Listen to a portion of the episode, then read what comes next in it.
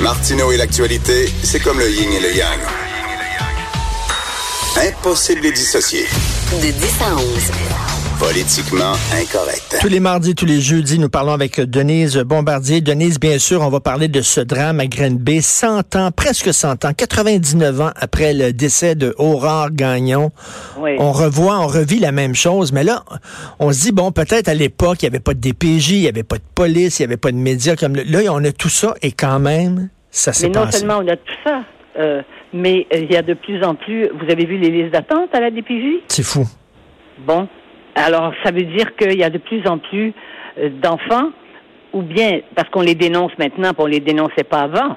Je veux dire, parce que la nature humaine n'a pas changé à ce point-là, mais il est certain qu'à l'intérieur de la famille, c'est sûr qu'à l'époque, on donnait des, des, des claques aux enfants pour les, on les- hein, puis il y avait des pères qui battaient leurs enfants.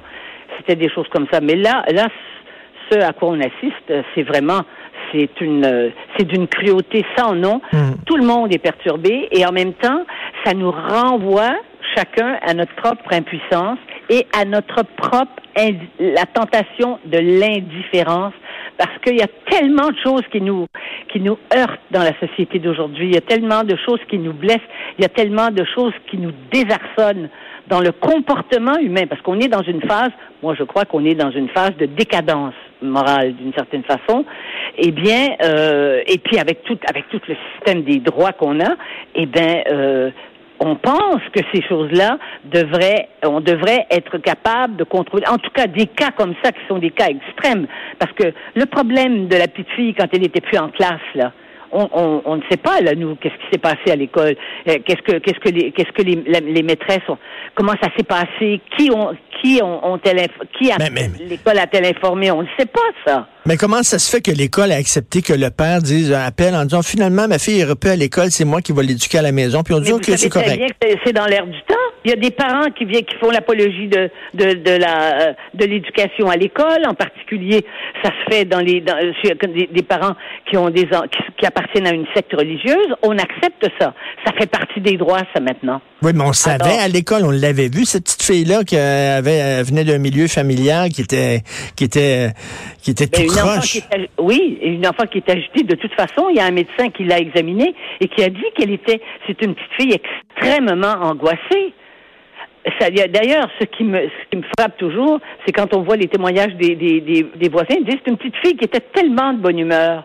Mais une enfant martyrisée, comment peut-elle être de bonne humeur? Je sais qu'elle peut feindre. Je sais que l'enfant se protège. L'enfant est, est dans un, état si lamentable sur le plan psychologique que je sais bien qu'elle peut jouer à la petite fille, en jouer. Mais, Mais fait, en même temps, il y, a- il y a quand même des signes. Là, veut dire, elle, mangeait dans Non. les poubelles le soir. là, elle sortait de chez elle pour fouiller dans les poubelles pour manger parce qu'elle souffrait de malnutrition. Oui, c'est incroyable. Oui, oui, oui, je sais. Et c'est pour ça qu'on est, qu'on est si démunis. Et c'est pour ça qu'on se dit que la nature humaine ne change pas et que euh, le, le comment on dit le le, le, le mieux est l'ennemi du bien, quelque chose comme ça. Oui. Que euh, la DPJ qui, qui doit encadrer, mais c'est parce que la DPJ c'est pas tout ça. Mais- hein. mais Nous, on croit au Québec Oui. plus qu'ailleurs, plus que dans bien des pays. On croit, et ça c'est ma chronique de demain, Richard, on croit à la loi du sang. On croit que, les, que malgré tout, il faut tout faire, et j'entendais encore des gens qui expliquaient ça hier, pour renvoyer les enfants dans leur, dans le, dans leur famille. Parce que les théories veulent que c'est plus traumatisant pour un enfant d'être d'être d'être retiré de sa famille. Mais comment ça peut être plus traumatisant pour un enfant que l'on torture physiquement? Oui. Voyez-vous Et Denise, Denise, Denise aussi, il va falloir à un moment donné dire aux gens, on peut vivre sans avoir d'enfants. Parce qu'il y a des gens qui pensent qu'avoir un enfant va régler tous leurs problèmes. Il y a des gens qui ne sont pas faits pour avoir des enfants, puis c'est correct de pas avoir d'enfants. Moi, j'ai trois enfants, il y a des hauts et il y a des bas. C'est pas toujours facile. C'est difficile. On peint ça, le, le fait d'avoir des enfants, comme étant fantastique, ça va régler tous vos problèmes. Je trouve qu'on devrait dire, il y a des gens, là, c'est parfait, vous voulez pas d'enfants, c'est correct, vous êtes mieux de pas en avoir. Mais, euh, Richard, on vit dans une société infiniment plus conformiste qu'avant. Infiniment plus conformiste en un sens. Il y a des gens qui ont des, enfants parce que ça leur donne un statut social. Parce que ça se fait, ça, parce que ça vient avec. Ça vient avec les deux autos, ça vient avec euh, la, la- la piscine.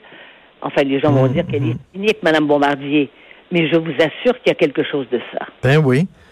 Pourquoi, enfants- pourquoi ils ont eu des enfants, eux autres, si visiblement, là, ils aiment pas les enfants, là, puis ils trouvaient ça, ils trouvent ça dérangeant. C'est dérangeant, un enfant, là. Moi, des fois, j'entends des gens dire, je vais avoir un enfant, mais je changerai pas ma vie. Je vais continuer la vie que je mène. Ben non, oublie ça, là. Arrête, Ouais, arrête. et- Il faut pas que tu aies des enfants, Et, on ne peut pas ne pas faire de lien entre les perturbations des enfants. On le sait, on a des, on a des, on, on- on les, on les évalue en classe. Hein? Quand dans quand il y a, il y a 25% des enfants ou 30% des enfants qui sont dysfonctionnels à l'intérieur de la classe, il est évident qu'il y a des problèmes qui ne viennent pas. C'est pas parce que l'école est pas propre. C'est pas parce que l'école est pas bien, est pas bien organisée. Hein? C'est parce qu'il se passe quelque chose à la maison, tout de même. Hein? Il y a des, il y a c'est une façon qu'on a d'éduquer l'enfant. Il y a des enfants, on le sait qu'il y a des enfants qui sont, euh, ben là, on va lancer un autre débat, qui sont mis à- en garderie à partir de- de- du plus petit âge, de un mois, deux mois. Et il y a des parents qui voudraient les laisser là 12 mois. Ils demandent aux garderies s'ils peuvent faire de- du gardiennage pour 12 mois. Mais si on veut mettre son enfant 12 mois en garderie à cet âge-là, hein, Euh, Denise, Denise, euh, je- chaque hiver, je vais dans le sud, dans des tout inclus. Et là, je vois des. Puis, tu sais, tu prends des vacances, Denise. On prend des vacances, là, c'est pour être avec notre famille, enfin voir nos enfants. On court comme des queues de veau. Mais là, il y, y a des- il y a des services de garderie dans les tout inclus. Et je vois des parents envoyer leurs enfants à la garderie au Club Med, puis aller le chercher à 8 heures le soir parce qu'ils autres, ils veulent souper tranquille, puis ils veulent aller, ils veulent aller au casino, puis ils veulent danser, puis tout ça. Pourquoi t'as des enfants, maudit? Je sais, j'ai vu ça. épouvantable, en vacances, on dit. Les vacances, c'est fait pour passer du temps avec tes enfants, pas pour les sacrer d'une garderie. Mais quand on parle comme ça, vous savez, c'est ça qu'on constate. Et c'est pour ça qu'il y a ce que, ce que j'ai déjà appelé, il y a un désarroi spirituel. Sincèrement, parce que avoir un enfant, c'est se sacrifier. Oui. Moi, je vais vous raconter juste une anecdote. J'ai une amie qui n'a pas eu d'enfant, mais elle n'a pas eu d'enfant parce qu'elle n'a pas pu en avoir. OK? Donc, c'était écarté. Et là, elle vient d'adopter, elle vient d'aller chercher un petit chien. Et là, elle est, la première nuit, le petit chien est chez elle, un beau petit chien. Elle m'a dit, mais c'est épouvantable, je suis, à- je suis fatiguée, j'ai pas dormi de la nuit. Il pleurait, il s'ennuyait de sa famille parce que le petit chien, je sais pas, il y a deux mois, trois mois, je sais pas quoi. Il y a un petit chien, là, puis il pleurait parce qu'il avait quitté, ça, ça sentait plus la même chose dans la maison. Alors, je lui ai dit, mais est-ce que tu te rends compte? J'ai j'ai peur de la nommer parce que la, la reconnaître. Est-ce que tu te rends compte que, nous- que nous, on a eu des enfants et que c'est pas juste une nuit puis trois nuits? que Eh, mon Dieu, moi, ça a pris trois ans avant qu'il dorme, puis il y avait des coliques, puis tout ça. Vraiment, Oui, c'est dur, là. Mais, mais les gens qui n'ont pas d'enfants ne savent pas ça. Mais, euh, mais c'est, c'est évident. Donc, si on n'est pas, vous savez, il y avait du bon dans cette culture ancienne qui disait qu'il fallait faire des sacrifices. Vous vous souvenez? L'esprit de sacrifice. On mangeait pas de bonbons pendant le carême. Les gens disent, c'est stupide. D'abord, le carême, c'est stupide. Mais ne pas manger de bonbons, se priver de quelque chose que l'on aime, c'est aussi, c'est aussi une discipline. Et puis ça nous rendait pas malades, au contraire, on en mangeait moins, puis c'était, c'était correct comme ça. Mais il n'y a plus cette, cette Et- privation. On- Il y a des privations qui viennent avec des bonheurs Et- absolus qui sont ceux d'avoir aussi des enfants. Et vous parlez, vous parlez aussi du, d'avant, comment ça se passait avant. Aussi, l'idée que les voisins, vous savez, ça prend un village pour élever un enfant, qu'on connaît Ah, avez nos raison, voisins, on connaît les enfants des voisins, puis quand, mettons, ça fait trois jours qu'on n'a pas vu la voisine sortir, on s'inquiète, puis on va cogner à la porte, puis tout ça. Aujourd'hui, on connaît pas nos voisins. Oui, mais c'est parce que même dans les campagnes et dans les petites villes, euh, disons que c'est moins accentué. Mais dans les grandes villes, les gens, ce qu'ils veulent avant tout, c'est l'anonymat. Hmm. Tu ne connais pas tes voisins.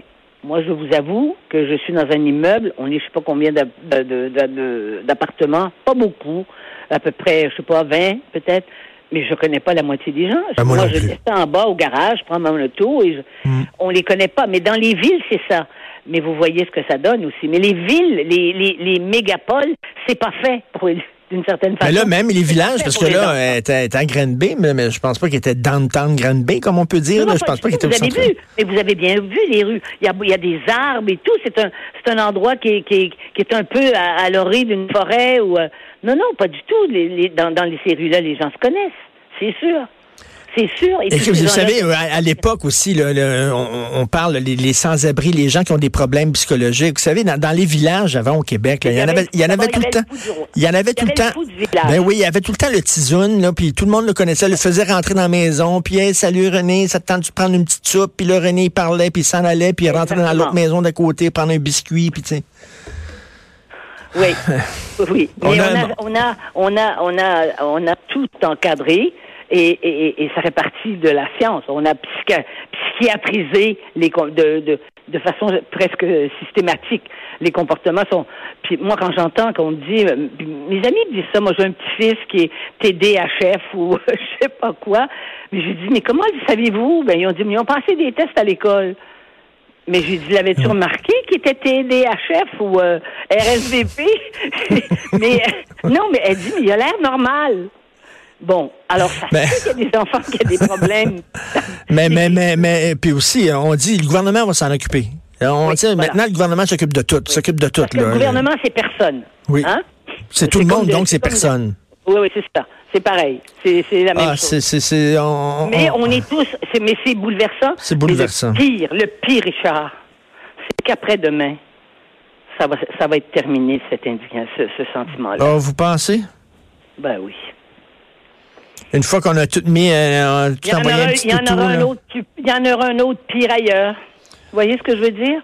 C'est, quand même extrêmement euh, décourageant ce qui s'est passé. J'espère, en terminant, j'espère, j'espère quand même qu'il va y avoir des accusations criminelles pour Ah, ben ça, négligence. Pour Mais ça, négligence. des Et pas seulement, pas En- seulement aux parents, là. Il y a des gens Non, qui dormaient avoir- au gaz. mais La DPJ a des comptes à rendre. Tout à fait. Euh, Il y a des gens qui ont des, il y a des gens qui ont des comptes à rendre. L'école a des comptes à rendre parce qu'elle a une responsabilité vis-à-vis des enfants. L'école a des comptes à rendre. Là, là, on va entrer dans un autre C'était domaine. le Festival des erreurs. Merci beaucoup, Denise. Euh, très hâte de vous lire pour demain. Merci. D'accord, on va. Merci, Denise Bombardier. On s'en va tout de suite à la pause. Vous écoutez Politiquement Incorrect. Politiquement incorrect. De 10 à 11.